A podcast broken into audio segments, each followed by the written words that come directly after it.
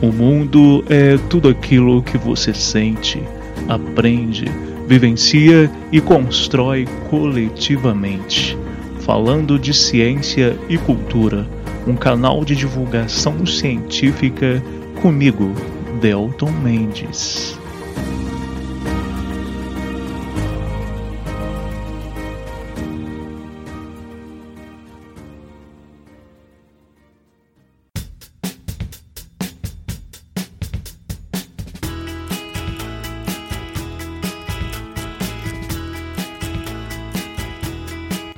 Começa agora mais um episódio do Falando de Ciência e Cultura. E eu sou o Delton Mendes, e reduzir o consumo de carne, sobretudo vermelha, é uma urgência para a proteção da Amazônia, para a conservação da natureza e para a própria dignidade humana. E também para tão defendida sustentabilidade. Bora então entender um pouco melhor sobre tudo isso?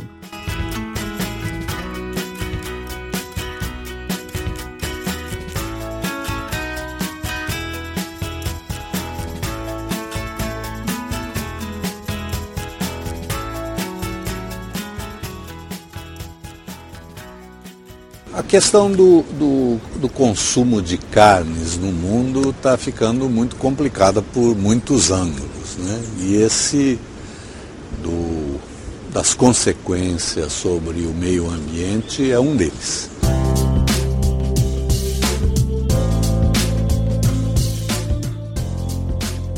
Muito bem, amigos e amigas, sejam muito bem-vindos ao episódio 48. E hoje vamos discutir sobre um tema muito polêmico, mas que muitos de vocês têm pedido para comentar, para mim abordar o assunto, sobretudo desde o começo do ano, quando eu comecei o podcast. Bom, então hoje nós vamos abordar a pecuária, carne vermelha e Amazônia. Quanto da floresta você já comeu hoje? Eu acho que todos vocês têm acompanhado de diferentes é, modos as discussões sobre a floresta amazônica e, claro, sobre outros biomas que têm acontecido, sobretudo nos últimos dois anos. E eu acho que já não dá mais para deixar de falar desse assunto, que para mim é de suma relevância ser apresentado neste podcast. Então, pessoal, eu queria pedir de antemão para que você que se alimenta de carne vermelha, que não deixe de ouvir esse episódio. Este programa não é uma crítica a você, não é uma crítica à agricultura e criação de animais para subsistência, é bem mais uma discussão aberta que pode ser ampliada e é muito importante que todos nós ampliemos e aceitemos as diferentes culturas, as diferentes perspectivas nesse debate. E eu, obviamente, não sou o dono da verdade. Esse episódio é muito mais um estímulo para percepções diferentes, para novas ou talvez readaptações de percepções antigas, ou então de novas racionalidades ambientais. Bom, também não é intuito aqui fazer um debate sobre questões nutricionais. Aliás, se vocês tiverem interesse, é, no perfil do Instituto Curupira, uma instituição que eu dirijo, é, lá no Instagram, arroba Instituto Curupira, vocês poderão ter acesso a uma live que ocorreu mês passado e que teve esse tema é, relacionado à saúde né, nutricional da, de vegetarianos e veganos, sobretudo. Bom, enfim, eu proponho e estou aqui tentando transmitir para vocês alguns saberes científicos com empatia né? E então eu digo que eu entendo que a cultura alimentar, que a cultura, na verdade, em geral, é sempre muito difícil mudar. Então eu estou à disposição de vocês para essa transição, essa mudança que eu vou propor hoje. É, antes de irmos para a pauta central, eu gostaria apenas de lembrar a vocês, ouvintes, que caso vocês desejem ajudar esse canal a se manter, você pode ser um padrinho ou madrinha do Falando de Ciência e Cultura. Olha que bacana. Para isso, basta você mandar mensagem para o WhatsApp 32984519914, que por lá eu mesmo te dou as orientações sobre como contribuir. E pode ser qualquer contribuição com, com quaisquer dinheiros, viu, gente? Toda ajuda sempre é muito relevante. Bom, dito isso, partiu para a pauta.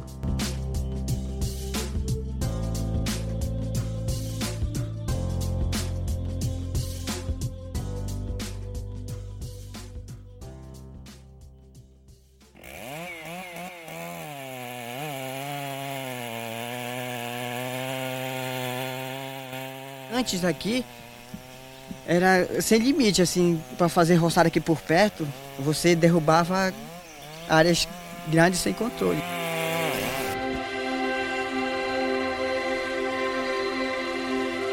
A Amazônia, ao contrário do que muitos pensam, do que muita gente pensa, não é uma floresta exclusivamente brasileira.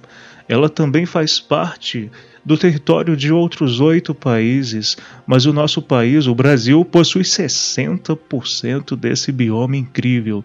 E quando eu digo incrível, é porque realmente é muito incrível. É, a Amazônia também é compreendida muitas vezes como selva amazônica, floresta amazônica e, obviamente, para culturas e etnias indígenas e povos tradicionais haverão outras designações pela floresta ou para regiões da floresta. Trata-se, galera, de uma das únicas e mais ricas florestas ainda existentes no planeta Terra. E por isso muita atenção internacional tem se voltado para cá, não no último ano, nos últimos dois anos, mas nos, nas últimas décadas, desde o princípio das discussões ambientais de forma mais contundente.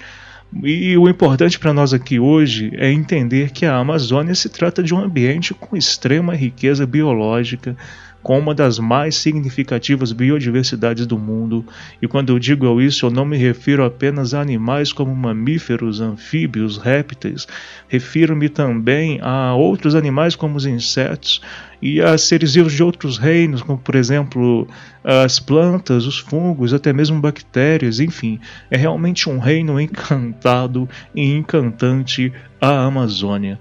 Para todos aqueles que amam e admiram a natureza, e eu lembro até de uma professora aqui agora da, da minha graduação que dizia que sempre que ia à Amazônia era como abrir um portal e entrar em Nárnia. Bom, eu nunca fui à Amazônia, já tive chance, mas não fui, então eu não sei como é como é essa entrada nesse portal. Mas é todo mundo que vai lá sempre traz relatos muito bonitos e isso reforça a importância da conservação desse bioma, dessa floresta, que são tão importantes, não só para o Brasil, como eu disse para vocês, ela está em outros países também, mas também para o planeta Terra em geral. Bom, gente, é, não é intuito explicar para vocês, por exemplo, hoje, como a floresta se formou, apesar de que, devo confessar, seja um tema bem interessante que pode, talvez aí no futuro, ser um episódio. Mas o que eu quero dizer hoje, com base em ciência, né, é, a priori é que levou muito tempo, milhões de anos, e aqui cabe destacar um problema do qual muita gente nunca ouviu falar. É, levou bilhão, milhões de anos para que a Amazônia surgisse. E quando eu falo desse problema, é porque muita gente alega, né, é, até mesmo pelo negacionismo que tem se fortalecido no Brasil, que a Amazônia ela, ela surgiu muito brevemente, ela tem pouco tempo. Né? A gente tem religiões que afirmam que o planeta Terra tem 6 mil anos, no máximo 10 mil anos, então tem gente que vai afirmar que a Amazônia tem menos de mil anos. Mas enfim, são pseudociências ou pressupostos religiosos que não são verdades científicas. Cientificamente, nós sabemos que a Amazônia tem milhões de anos, né? na verdade, ela tem um processo de formação que já leva milhões de anos. E geralmente, quando abordamos, é, falamos sobre, esse, sobre a floresta amazônica, logo as pessoas imaginam uma vastidão de árvores altas e uma imensidão territorial a se perder de vista. E, mas isso não é errado. Obviamente, a Amazônia é realmente muito grande e tem muito território, né? muito extensa. As pessoas também imaginam um terreno fértil, já que possui muita vegetação. Então é comum, por exemplo, as pessoas associarem vegetação rica com solo fértil. Não está errado, mas é de certa forma também não está muito correto no que se relaciona à Amazônia. Né? Aí mora um perigo significativo e que também tem sido cerne de muitas fake news, desinformações que têm sido geradas, sobretudo por grandes pecuaristas, importantes pecuaristas, membros do Congresso, inclusive presidente bolsonaristas, pessoas desinformadas em geral. É, a Amazônia, por manter as suas condições básicas de qualidade do solo é, e fertilidade do solo, por exemplo, depende dos ciclos ecológicos que, que, que existem nela. O que eu quero dizer com isso? Uh, o solo da Amazônia ele não é indissociável de todos os processos biológicos e ecológicos que existem nela. Então, se a gente rompe com, com, com qualquer um desses processos, se a gente quebra um pouco da teia da cascata ecológica, da cascata trófica, automaticamente o solo da Amazônia pode ser muito deteriorado e dificilmente recuperado. Ou seja, é importante lembrar que a floresta não é apenas árvores, mas também todos os seres vivos que habitam ali, os outros seres vivos, né? E também a dinâmica química, por exemplo, que também vai estar intimamente associada a essa dinâmica da vida naquela floresta.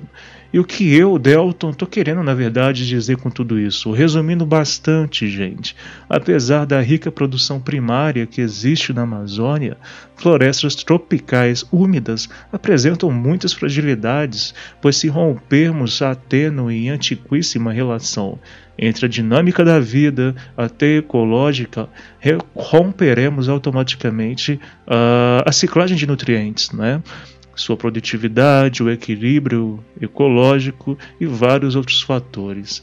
É sempre importante lembrar e destacar que a vida, a biodiversidade estão diretamente relacionadas com, com, a qualidade do solo da Amazônia, de tal forma que, ao contrário do que muita gente defende, uma vez desmatando e transformando a selva em pastagens, definitivamente não será possível reverter esse quadro, né? principalmente numa macro escala.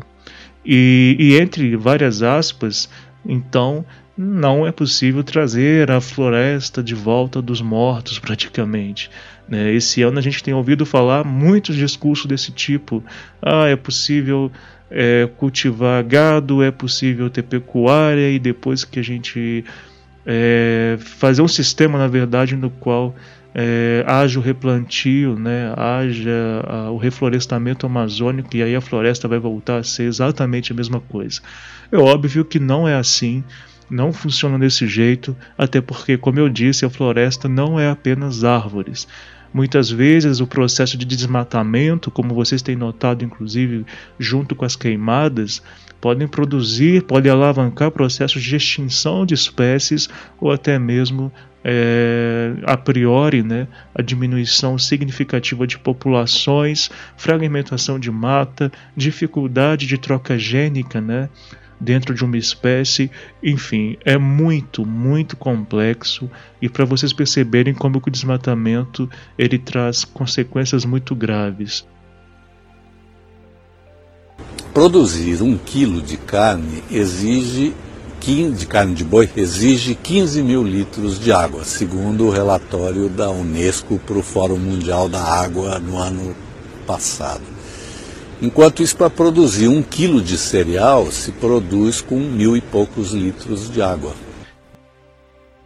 A Amazônia, pessoal, é, é um ambiente com tão forte associação entre clima, seres vivos, floresta, solo, que qualquer mínima ruptura nessa teia ecológica, em média e larga escala, pode lançar a selva amazônica para uma situação de irreversibilidade que afetará não só a região norte do país, mas também o sudeste, afetará também a América do Sul, afetará o planeta como um todo, sobretudo no que se refere a questões climáticas.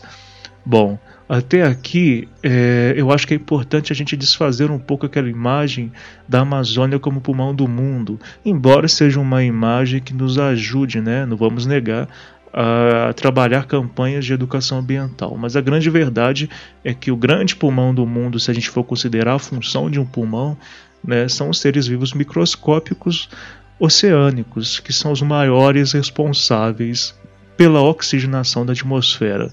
Então a nossa querida Amazônia está mais para uma reguladora do clima, na verdade, do que para o pulmão. Né? As florestas tropicais e outras né, auxiliam muito nisso e também no ciclo das águas. Esse ciclo das águas no Brasil e na região da América do Sul é muito dependente da floresta amazônica. Né? Bom, mas uma pergunta que muitos de vocês podem me fazer agora, podem estar ouvindo esse episódio, podem me querer perguntar. Ok, Delton, mas o que é, o meu hábito alimentar tem a ver com isso? Então vamos entender um pouco melhor. A questão do, do, do, consumo de carnes no mundo está ficando muito complicada por muitos ângulos. Né? E esse das consequências sobre o meio ambiente é um deles.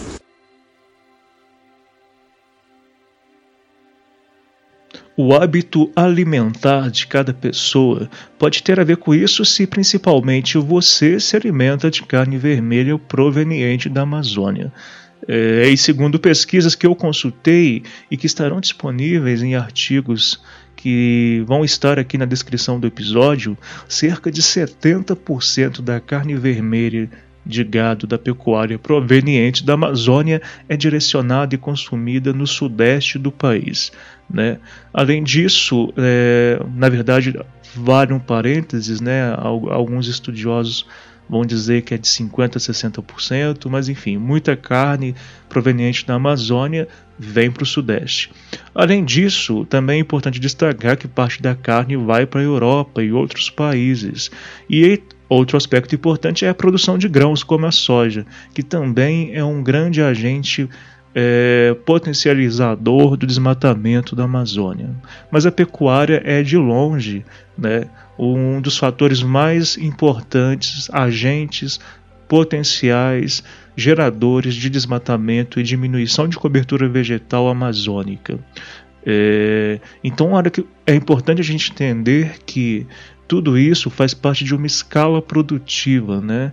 De uma forma ou outra, então, é, significa parcela do território brasileiro, é, mais no caso desse episódio da Amazônia, tem grande é, aporte né, à pecuária ou recursos para a pecuária.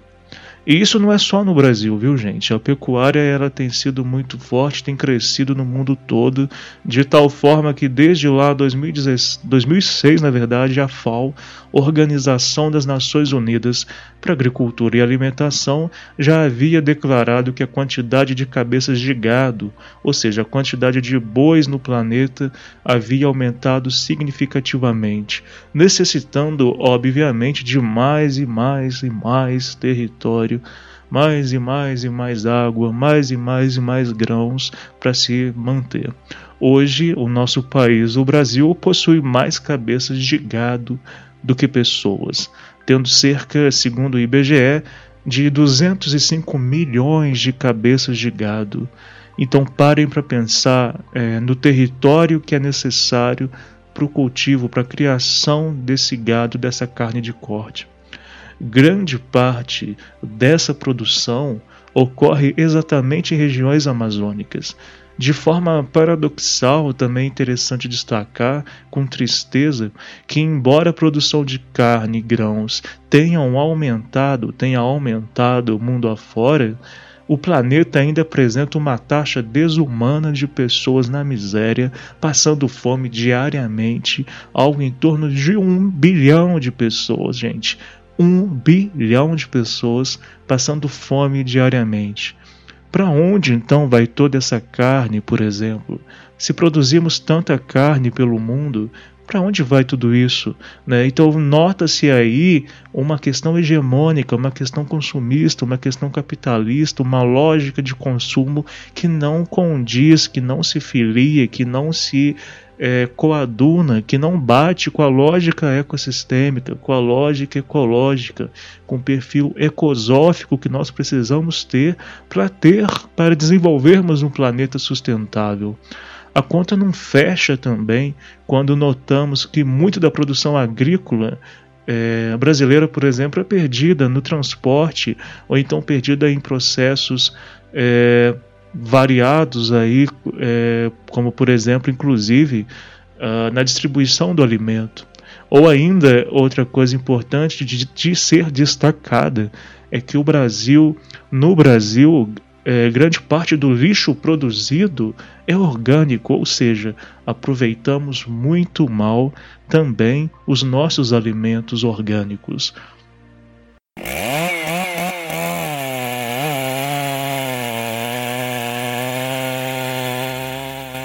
Antes aqui era sem limite, assim, para fazer roçada aqui por perto, você derrubava áreas grandes sem controle. Bom, mas aí alguns de vocês podem dizer: Mas Delton, eu moro em uma cidade que não compra carne vermelha dessas regiões, não compra carne vermelha proveniente da Amazônia. Mas pessoal, vocês já pararam para olhar na embalagem da carne que vocês compram, a origem dela? É claro que isso em cidades pequenas, Brasil afora, muda muito, né? Em cidades menores há ainda o costume do, dos açougues, por exemplo, é, adquirirem carnes que não são provenientes desse mercado maior. Mas em geral, é sempre importante destacar que uma dieta rica em vegetais, por exemplo, é muito mais nutritiva em diversos sentidos. Então, independente disso, vale a pena a gente refletir sobre a questão da diminuição do consumo de carne, até mesmo como uma alternativa nutricional. Mas voltando para nossa discussão sobre pecuária e Amazônia, é muito relevante não esquecer de mencionar a dimensão histórica uh, desse processo né, gente? É, todo mundo sabe, o Brasil foi colonizado de uma forma expoliativa por Portugal. É, tivemos aí durante 500 anos o estabelecimento de um perfil de colonização que que literalmente fez muito mal a, por exemplo, as nossas etnias indígenas, que trouxe uma cultura europeia de apropriação do mundo, de apropriação da natureza e que nós ainda reproduzimos, né? Especialmente nas recentes décadas, várias e várias políticas de incentivo à produção pecuária foram estabelecidas. E à medida que a pecuária se avolumou ainda mais na Amazônia, notou-se ainda se nota claramente também o aumento na grilagem de terras, o aumento no desmatamento, na venda ilegal de madeira, além de várias outras problemáticas, inclusive o tráfico de animais, a redução de habitats naturais e de espécies selvagens. Ah, e a tendência não é nada animadora. Somente esse ano 2020, o desmatamento da Amazônia aumentou significativamente mais que em anos anteriores, e com o desmonte da fiscalização ambiental, as queimadas propositais também cresceram, por exemplo, não só na Amazônia, obviamente, mas em várias partes do Brasil, inclusive a Mata Atlântica. O fato é que já não há mais dúvidas de que a forma como se produz gado, carne de corte no Brasil e no mundo precisa mudar. Se isso não ocorrer, a extinção em massa de espécies, a desertificação até mesmo aqui da região sudeste, no caso com o desmatamento da Amazônia e a diminuição da cobertura vegetal da Amazônia, é possível, por exemplo, que regiões como São Paulo se desertifiquem. Né? Além disso, esses impactos do desmatamento da Amazônia também interferem no regime de chuvas no Brasil, dentre vários outros aspectos é, serão cada vez mais é, impulsionados processos negativos ambientais nos próximos anos se nós não tomarmos medidas agora. Só que o problema é esse, né? O mercado, o mercado da carne, o mercado da carne vermelha principalmente, é um mercado muito lucrativo, um mercado que cresce, que é hegemônico. Como nós podemos mudar tendo é, esse dilema, essa estrutura de poder tão bem estabelecida. Bom, esses efeitos negativos ao ambiente, à natureza, não são efeitos que vão é, serem percebidos negativamente somente daqui a 10, 30 anos, pessoal. São efeitos que já estão sendo notados na atualidade é, e, que, e que a gente teria que uma possibilidade de discutir esses, esses, esses efeitos, esses, é, o, tudo que isso provoca em cerca de 3, 4 horas de discussão, mas não é o objetivo desse episódio de hoje. Para vocês terem ideia, é, estudos em curso têm mostrado que já há mudanças, por exemplo, em zonas de recarga hídrica na região amazônica, que hoje é literalmente apenas pasto é, que já há mudança nas características dos rios voadores, que são aquelas nuvens de chuva, né, resumindo bastante, decorrentes provenientes da Amazônia e que vêm para regiões do centro-oeste, sul, sudeste do Brasil. Isso sem contar os efeitos negativos da, do desmatamento e vários outros processos na Amazônia para as populações indígenas, para os povos da floresta, para os povos tradicionais que vivem ali há séculos, milênios, né, que dependem da floresta e que têm sido diretamente afetados em suas vidas, em suas dignidades por essa lógica do capital, do neoliberalismo, do consumismo, do agronegócio excessivamente voltado para o lucro e que desconsidera muitas vezes as mazelas sociais e históricas, ambientais e ecossistêmicas pelas quais o nosso país passou e ainda passa.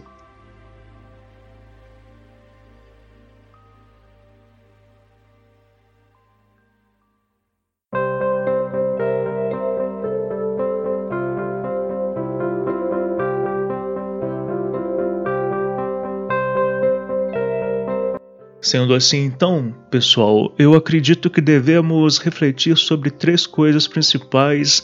Aqui eu vou listar então três aspectos para a gente refletir. O primeiro deles é o que colocamos no prato tem uma história, tem um percurso, tem uma lógica de produção.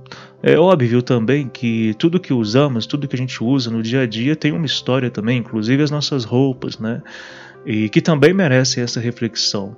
Mas vamos nos atentar, vamos pensar sobre os processos gerais pelos quais os alimentos dos quais nos alimentamos passam, desde as primeiras etapas até a última, quando o alimento está na sua frente, preparado, dentro do seu prato, dentro das panelas, pronto para o consumo. É, um segundo aspecto importante, é, é, eu acho né, que, claro, existem outros produtos é, que são prejudiciais à natureza, que exigem um gasto significativo de água, por exemplo, no, na produção, mas não deixa de lembrar né, que o processo pecuário, que a produção da carne vermelha, ela não vai demandar apenas, por exemplo, um alto gasto de água, um alto gasto de é, de energia, por exemplo, no caso energia, a gente pode considerar vários tipos de energia, é, mas não deixa de lembrar que nós vivemos numa era e que a população humana na Terra está crescendo. Então, quanto mais gado, mais território será preciso. E como eu disse, a estrutura da pecuária é uma estrutura regada de muito poder. Essas pessoas, né, a maioria das pessoas que chegarem aí no planeta nos próximos, nas próximas décadas Segundo pesquisa, são pessoas em classes sociais mais desprivilegiadas. Para vocês terem ideia, segundo a ONU, uh, até 2050 é possível que nós tenhamos entre 10 e 11 bilhões de pessoas habitando a Terra. Então, e essas pessoas não vão estar, não, não se iludam, acreditando que essas pessoas vão povoar principalmente cidades de interior, estados de mais interioranos, estados, por exemplo, na, em países que são menos povoados hoje em dia. Certamente, grande parte dessas pessoas vão habitar os grandes centros urbanos. E essas pessoas, todas elas, né, elas vão se alimentar de quê? Né? Se nós não mudarmos a cultura da carne, por exemplo, a, cultu a cultura carnista, obviamente elas vão querer se alimentar de carne vermelha e de outras carnes. Então nós vamos precisar de mais território para a produção da pecuária. E sendo uma estrutura de poder muito forte, como nós vamos conseguir proteger as regiões naturais, as florestas, por exemplo, que ainda restam. Né? Então a previsão é de que a produção, não apenas de carne vermelha, mas também de outras carnes, aumente também proporcionalmente à medida que a população humana crescer. E também é importante destacar que a produção de carne vermelha, né, a, a pecuária, a, ela emite gases né, do efeito estufa, inclusive o CH4, o metano, que é mais 20 vezes mais pesado do que o CO2. Então, a gente também está contribuindo para o aquecimento global no sentido de um efeito estufa mais potencializado pela emissão desse gás mais poluente, além, e olha que eu nem estou falando do CO2 que é liberado em outros processos como o transporte. Então é uma conta que não fecha, né? mais carne vermelha exigirá mais espaço, mais território, mais e mais território, e esse território não vai ser o dos grandes centros urbanos, serão territórios do campo, serão territórios rurais ou então territórios é, de regiões de mata, ou seja, automaticamente diminuiremos florestas. Não é à toa que o atual governo tem incentivado, né, tem desde o começo, desde a campanha, a diminuição, por exemplo, de unidades de conservação, por motivos óbvios, né? Uh, então a produção de gado ela vai demandar esse espaço exorbitante, já demanda o espaço exorbitante e o desmatamento então, segundo muitas ONGs e cientistas, tende a aumentar cada vez mais e não tem como diminuir né, o desmatamento, a gente não consegue diminuir é, o desmatamento enquanto nós não mudarmos a nossa cultura alimentar. Né? Grande parte, obviamente, dentro de tudo isso que eu estou dizendo para vocês, eu estou defendendo que significativa parte do desmatamento que existe no mundo todo não é só para habitação, por exemplo, é sobretudo para alimentação. E dentro desse grande grupo de dados que são os alimentares, a pecuária, a carne, a cultura carnista, carnista ocupa um espaço enorme.